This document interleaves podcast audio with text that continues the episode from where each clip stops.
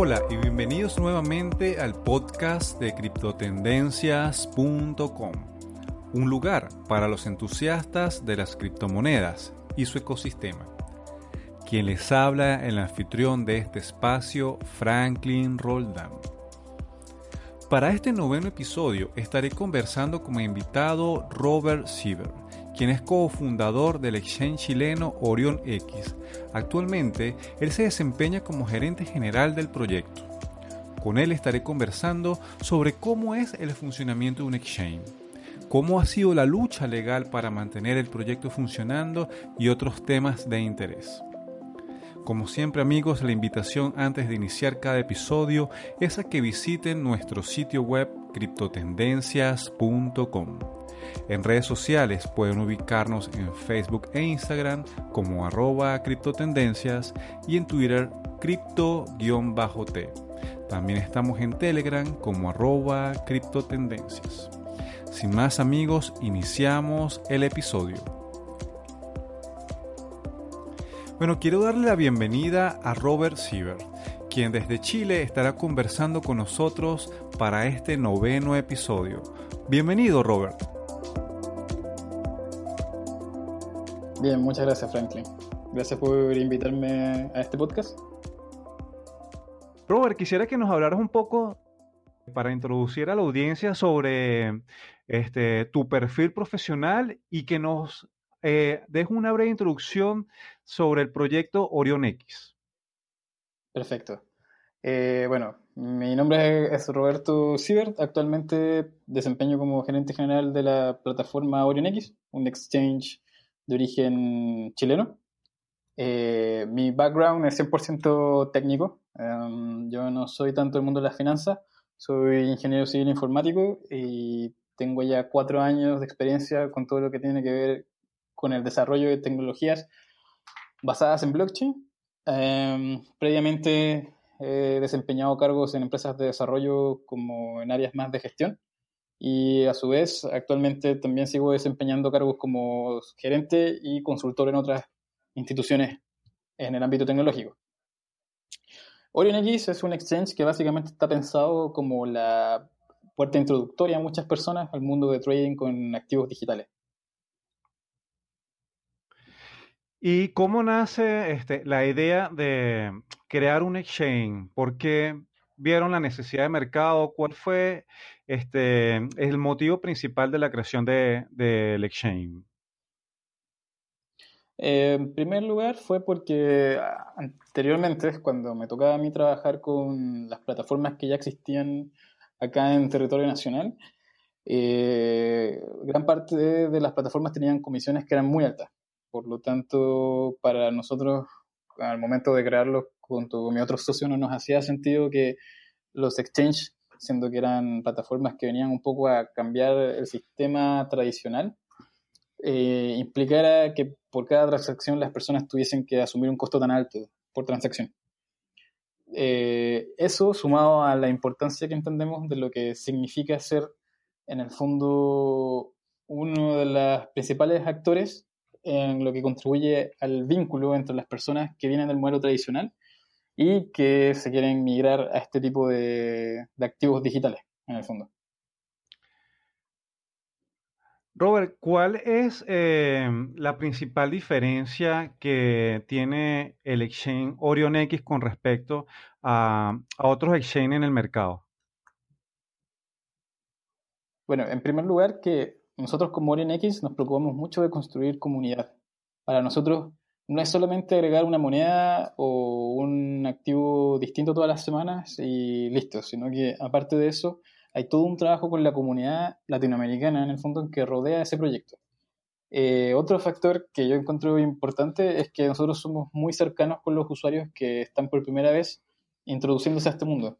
Tenemos un soporte que los lleva de principio a fin donde estamos disponibles toda la semana para resolver dudas, para, en el fondo, solucionar problemas, etc. Y además, nuestra capa educacional, por así decirlo, que en el fondo nosotros nos preocupamos bastante de generar mucho material educacional del mundo tanto de blockchain como del mundo del trading.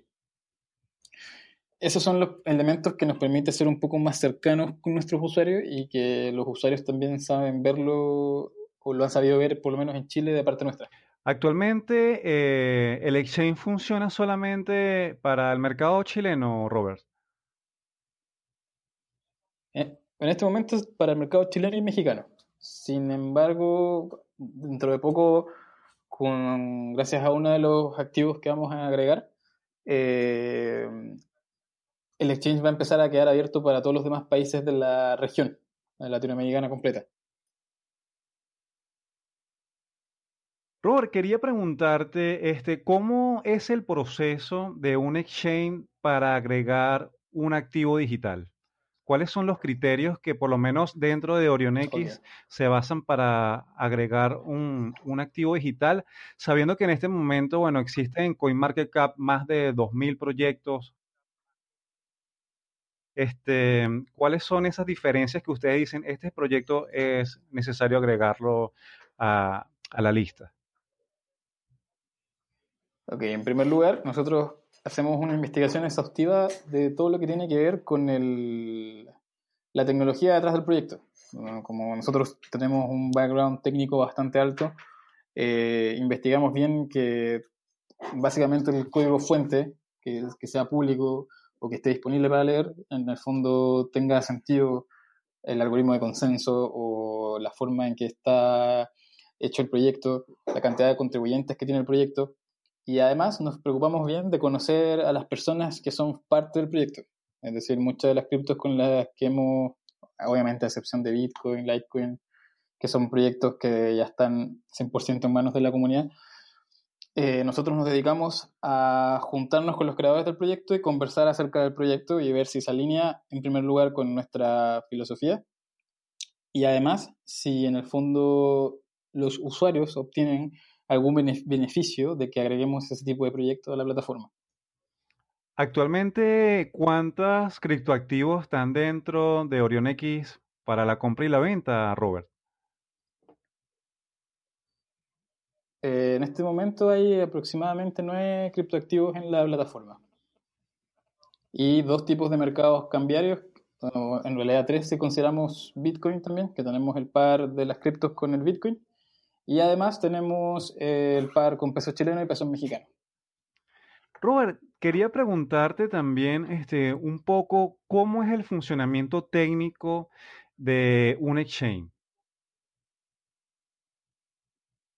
¿Cómo es el funcionamiento de un exchange? Sí, ¿cómo es el proceso de, mm, de cuando se agregan los criptoactivos? ¿Cuál es el proceso de seguridad? ¿Cómo, cómo es toda esa, esa dinámica? Ah. Ok, en primer lugar, los exchanges en general del mundo, la capa de seguridad es una de las capas que más se preocupan de tener en el fondo eh, bien establecida porque considerando que uno posee los activos de miles de personas, eh, no es menor el dinero que poseen en su custodia. Ah, nosotros enfocamos gran parte de nuestros recursos tanto en seguridad de la plataforma como en seguridad de los usuarios, es decir, medidas básicas como que, por ejemplo, recordarles que configuren el two-factor, enviarles un correo con el comprobante de cada operación, eh, que puedan ver todos los inicios de sesión que han hecho dentro del exchange. Eh, y además, de parte del sistema, bueno, hay todo un tema de configuración, tanto de cada uno de los componentes que conforman el exchange, pero sin duda lo más importante es el almacenamiento en frío que tenemos de gran parte de los activos. Es decir, eh, todo eso va asegurado y fuera de la plataforma. En el ámbito operacional, el exchange nuestro cuenta con medidas de compliance y de AML eh, que en el fondo nos permite, nos da la seguridad de que estamos operando con personas que no vienen ni del mundo de la droga ni del mundo del financiamiento terrorista. Por lo tanto, hay todo un trabajo también de verificar que efectivamente nuestros usuarios son quienes deben ser. Robert, al respecto ahora que, nombras la parte de verificar es el, tipo de usuario. ¿Cuál, ¿Cuál ha sido la lucha más grande hasta el momento que se ha enfrentado el exchange?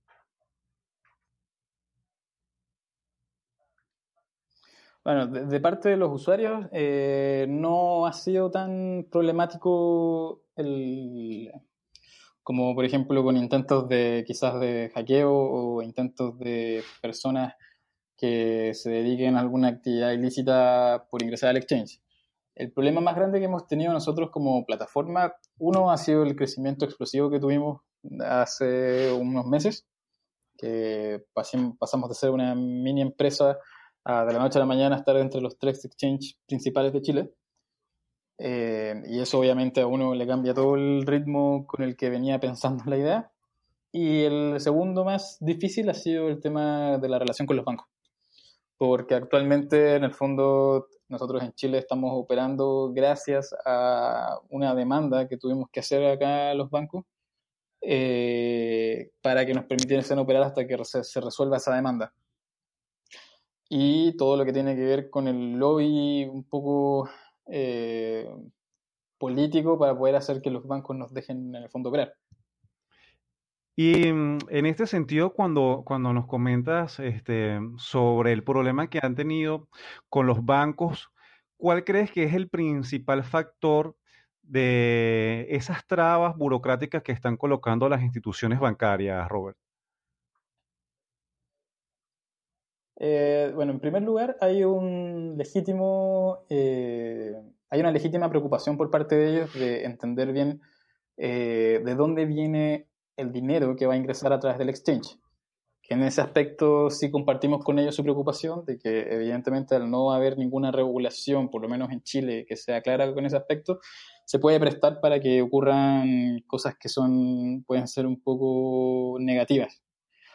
pero por otro lado también está eh, todo lo que tiene que ver con el desconocimiento y todo lo que tiene que ver con el miedo, que yo creo, esto ya es una opinión personal, que tienen a este nuevo sistema, que en el fondo es un sistema que cambia completamente la industria fintech y que a ellos los pone un poco en jaque porque los bancos no tienen esa capacidad para reaccionar tan, tan rápido al cambio. Em, sin embargo, nosotros lo que estamos tratando de hacer con, como exchange es eh, evitar darle los argumentos para que sigan con ciertas preocupaciones. Es por eso que acá en Chile nosotros nos autorregulamos fuertemente con las mismas políticas que los regulan a, ellos. Incluso si es que no estamos obligados. Como por ejemplo.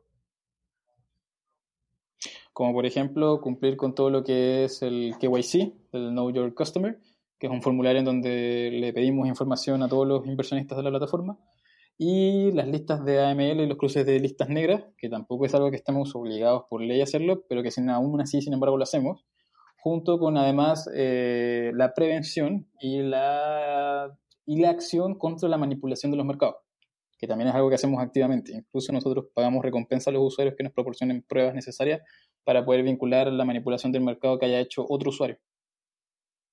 ¿Cuál es eh, el número de usuarios y el volumen de, criptoactivos que se mueven diariamente dentro del exchange? En estos momentos, eh, la cantidad de usuarios que tenemos ronda por los 52.000 usuarios, más o menos, de los cuales hay unos 1.000 mexicanos y el resto son en su mayoría chilenos. Eh, y el volumen, si lo tuviese que equiparar a dólares o en Bitcoin, anda como por los 10 Bitcoin diarios, más o menos. Dentro de ese universo de usuarios que tiene Orion X, de usuarios activos, hemos, siempre notado en diferentes eh, situaciones que el público femenino es muy pequeño en comparación al, al, género masculino dentro del mundo de los criptoactivos. ¿Pasa lo mismo dentro del exchange? Sí, por desgracia el perfil de nuestros usuarios son eh, gente de género masculino entre 25 años hasta los 40 más o menos, y en realidad la participación de las mujeres es un poco más eh, pequeña. Sin embargo, eh, mi percepción personal acerca del mundo de los criptoactivos es que la participación femenina se ha notado mucho más que en el mundo tradicional. Porque si lo comparamos, por ejemplo, como es el mundo tradicional, Wall Street y las grandes bolsas, la ausencia de mujeres es algo que simplemente también existe, pero con la diferencia que se calla nada más, eh, versus este mercado que al ser un poco más inclusivo en el sentido de que cualquier persona puede entrar, cualquier persona con una cantidad de dinero muy pequeña puede empezar a hacer trading de activos digitales, da cabida que también las mujeres puedan ser partícipes de este, de este nuevo modelo de, de, de negocio, por así decirlo.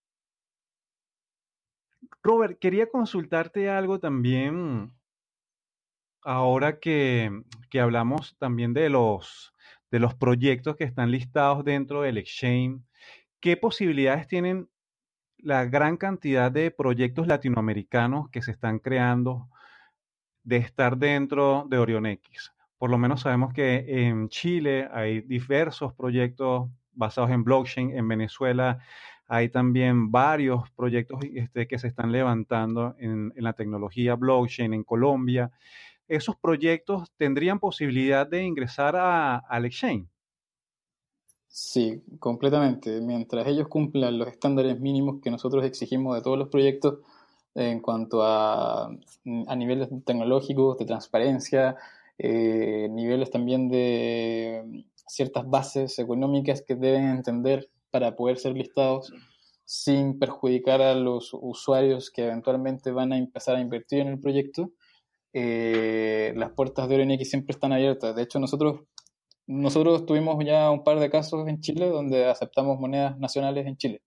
En México estamos haciendo exactamente lo mismo, estamos en conversación con otros tokens. Y cada país que nosotros vayamos abriendo en el fondo, esa conversación está abierta para poder que los creadores de proyectos basados en blockchain de la zona hablen con nosotros y nosotros empezamos a hacer la, investigación correspondiente para ver si son listados o no. De lo contrario, simplemente volvemos a conversar con ellos y les explicamos aquellos puntos que hay que mejorar para, en el fondo, ser listados por nuestra plataforma. Qué bueno, sí, es necesario también que, que los proyectos latinoamericanos tengan también un espacio y una plataforma que les dé soporte también para, para darse a conocer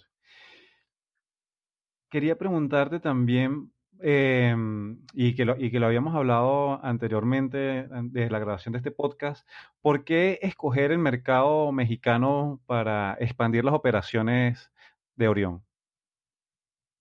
Bueno, la, la, decisión de expandirnos a México era una... México era un país que lo teníamos en vista desde que fundamos el exchange, dado a que este año sale ya la ley FinTech, eh, que es el primer marco regulatorio de la zona que nos permite en el fondo eh, tener la cancha marcada para saber cómo nosotros operar de forma legal y al mismo nivel que cualquier otra institución económica tradicional. Eh, por otro lado, también está en que México es un mercado bastante grande, por lo tanto, y en el cual la competencia hasta ahora es bastante pequeña, en el sentido de que no hay muchos competidores, porque el competidor que hay es gigantesco, visto, eh, sin embargo, nos permite entrar con nuevos modelos eh, de negocio y nuevas formas de hacer exchange, nuevas formas de hacer plazas públicas de intercambio. Eh, por lo tanto, está México se perfilaba como uno de los países más llamativos para nosotros desde un principio. Dado que ahorita en México se está llevando este proyecto de ley que tú mencionabas, ¿Sería México ahora un nuevo sitio donde los proyectos basados en criptoactivos y en tecnología blockchain pudieran encontrar un lugar más seguro para operar? Eh, de todas formas, porque de hecho nosotros en este momento estamos en conversación con algunos proyectos mexicanos y lo que pretendemos hacer es que por lo menos de aquí a un par de meses logremos cerrar con uno y hacer la oferta pública del, del activo digital en alguno de los pares que tenemos. Y en el fondo de nosotros cuando hacemos este tipo de alianzas con esos proyectos va muy de la mano con toda una campaña de marketing y de, en el fondo, de difusión del proyecto, para que la gente entienda en el fondo de qué se trata el proyecto. Qué bueno. Desde tu criterio, ¿cuál crees tú que son este, las principales características de seguridad que debe tener un usuario cuando ingresa a un exchange y hace compra y venta de criptoactivos? Lo primero, primerísimo lugar es que configuren el two-factor.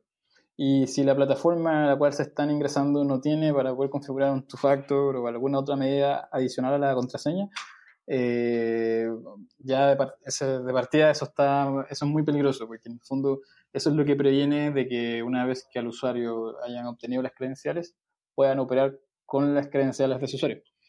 Em, en segundo lugar, siempre preocuparse de que la plataforma en la cual se están metiendo posea de alguna forma eh, o en, algún, en alguna parte especifiquen sobre si tienen los activos almacenados de forma en frío, con cold storage.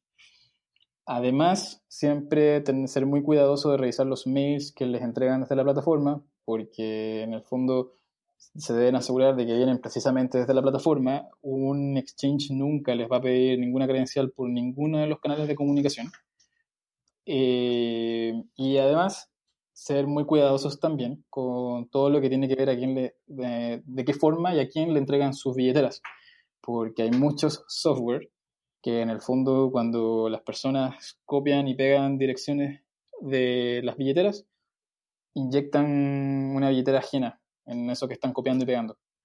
O sea que cada, usuario también tiene que tomar conciencia del el nivel de, responsabilidad que tiene en el manejo de, de sus activos, ¿cierto, Robert? Exactamente. Hay una capa que la tiene que cumplir el exchange. Sin embargo, hay todo hay toda una serie de pasos que debe hacer el usuario que son mínimos para poder proteger sus activos que ya van del lado de él. Quería también consultarte, Robert, ¿qué, qué opinas de los exchanges descentralizados? Ok, yo en el fondo, para mí los exchanges descentralizados hasta ahora eh, creo que van a ser la tendencia de aquí a unos años, van a ser el próximo paso, es la evolución natural que van a va a tener la industria. OrionX también ha estado varias veces eh, coqueteando con la idea de desarrollar uno. Sin embargo, no soy tan extremista de pensar que, por ejemplo, el exchange descentralizado va a matar al exchange tradicional que hay hoy en día, por un tema de que, lamentablemente, en el traspaso, en lo que es la transformación de un criptoactivo a un activo fiduciario, se necesita mundo, de un mundo no descentralizado, porque así son las políticas actuales en todos los países uno necesita en el fondo cumplir con ciertos estándares que la tecnología descentralizada no los puede proporcionar. Lo que yo sí creo es que los exchanges centralizados van a ser un complemento muy bueno para todo lo que tiene que ver con el mercado entre criptoactivos, debido a que de esa forma eh, el intercambio va a ser mucho más seguro, eh, las comisiones van a ser mucho menores y eh, en el fondo ahí sí ya es el punto máximo en el que cada usuario es el que regula la oferta directamente con otro usuario y el exchange solamente presta literalmente solo el espacio. Nada pasa por, casi nada va a pasar por el exchange. Igual hay cosas que tienen que pasar por el exchange.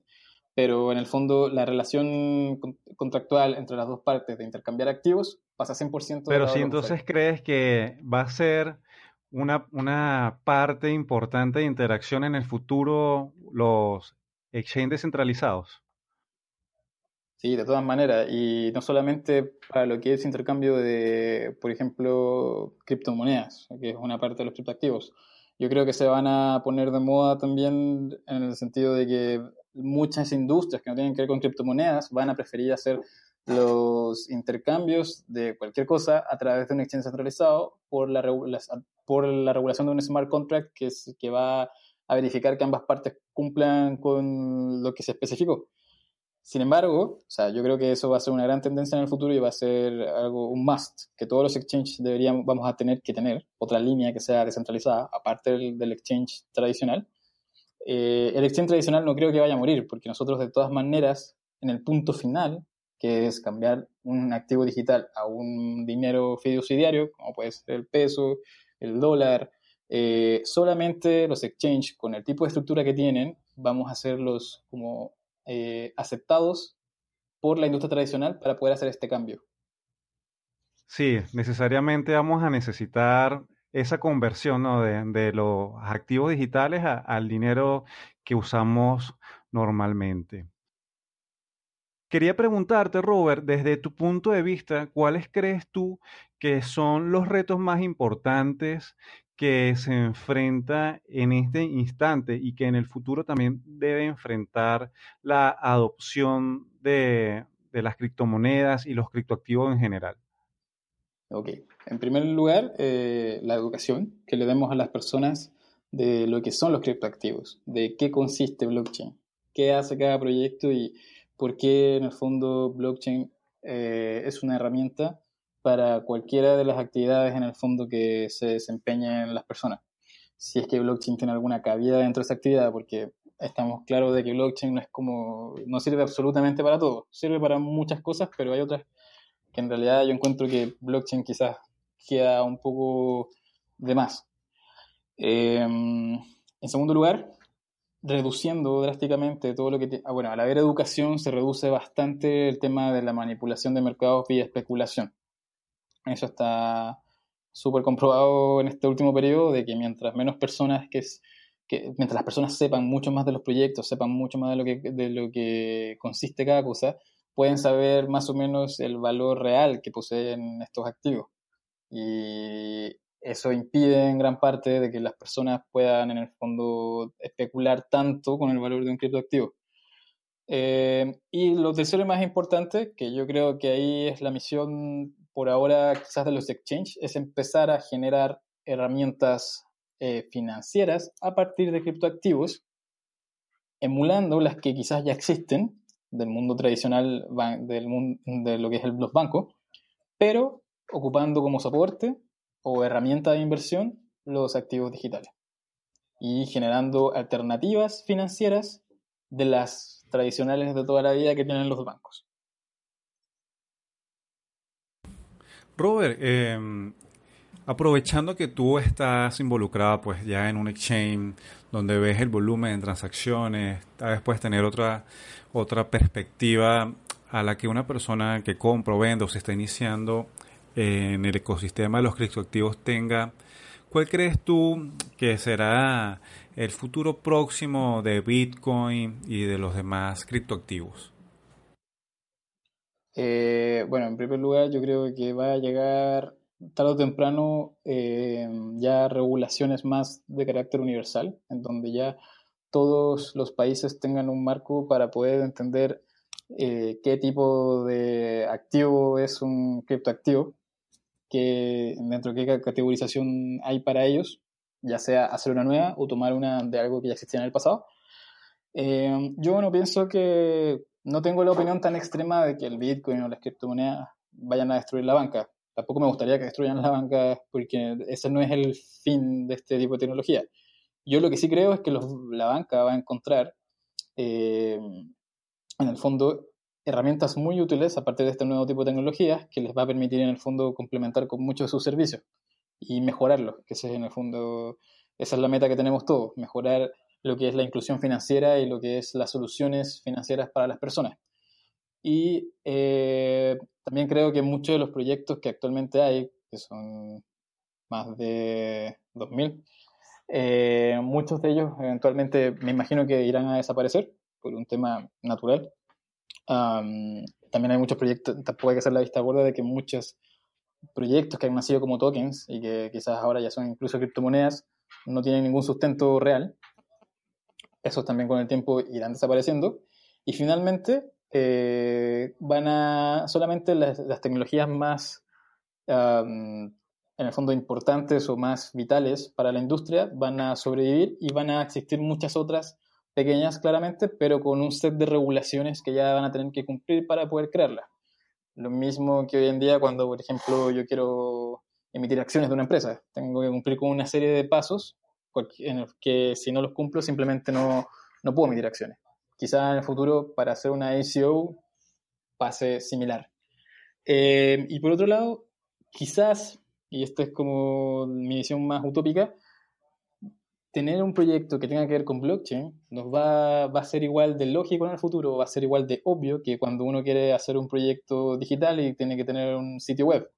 En el fondo todos van a asumir que un proyecto en algún lado hace uso de blockchain ¿no? para mejorar algunos de los procesos. No en todas las industrias, sí creo que fuertemente la industria fintech de alguna u otra forma van a tener que hacer recurrir a una blockchain que ya exista o crear una completamente nueva proponiendo algo nuevo sin embargo, va a ser algo natural ya para nosotros y va a ser natural para la industria asumir que el proyecto debe partir. Totalmente de acuerdo contigo, Robert. Eh, bueno, ya para finalizar el, el, episodio, Robert, este, me gustaría algunas consideraciones finales tuyas con las cuales quieras cerrar. Y mm, al final me gustaría preguntarte si pudieras describir cortamente este mercado de criptoactivos, de criptomonedas, ¿cómo lo describirías? Lo que me gustaría preguntarte ya para finalizar, Robert, que cierres con unas consideraciones finales para los usuarios y para los usuarios de, de Orion X, para los oyentes que están interesados en la tecnología blockchain, eh, que cierres con unas conclusiones finales y al final concluyeras con una frase de qué ha significado para ti o cómo ves tú todo el ecosistema de la economía digital. Eh, bueno, como para concluir, dejo cordialmente a todos invitados a OrionX. Es un exchange distinto, es un exchange que se preocupa en el fondo porque todos los usuarios estén eh, invirtiendo de forma correcta su dinero en activos digitales. Es un exchange que los va a guiar, no es un exchange que simplemente va a tener los mercados abiertos para que trancen y ya está. Eh, y si tuviese que resumir en una frase toda esta industria, en el fondo, esta industria eh, está haciendo algo que es histórico, que es dándole la oportunidad a las personas de a pie, como cualquiera de nosotros, poder ser parte del mercado cambiario de activos que se están valorizando constantemente eh, más debido a la importancia que están teniendo.